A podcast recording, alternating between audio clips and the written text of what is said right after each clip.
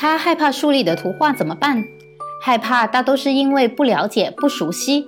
要解除恐惧，首先得先弄清楚孩子怕的是画面中的什么东西。孩子怕的多半是具体的东西，比如有的孩子怕蜘蛛，那其实是因为在生活中他听到大人说蜘蛛会咬人。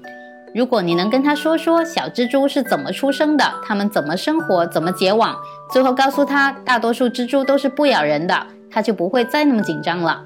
然后再逐步选一些比较卡通的蜘蛛照片给他看，直到他习惯那八条腿的可爱小虫子。如果他怕的东西比较抽象，比如阴暗的颜色，这种抽象符号往往也对应着现实生活里面一个比较具体的东西，比如黑夜。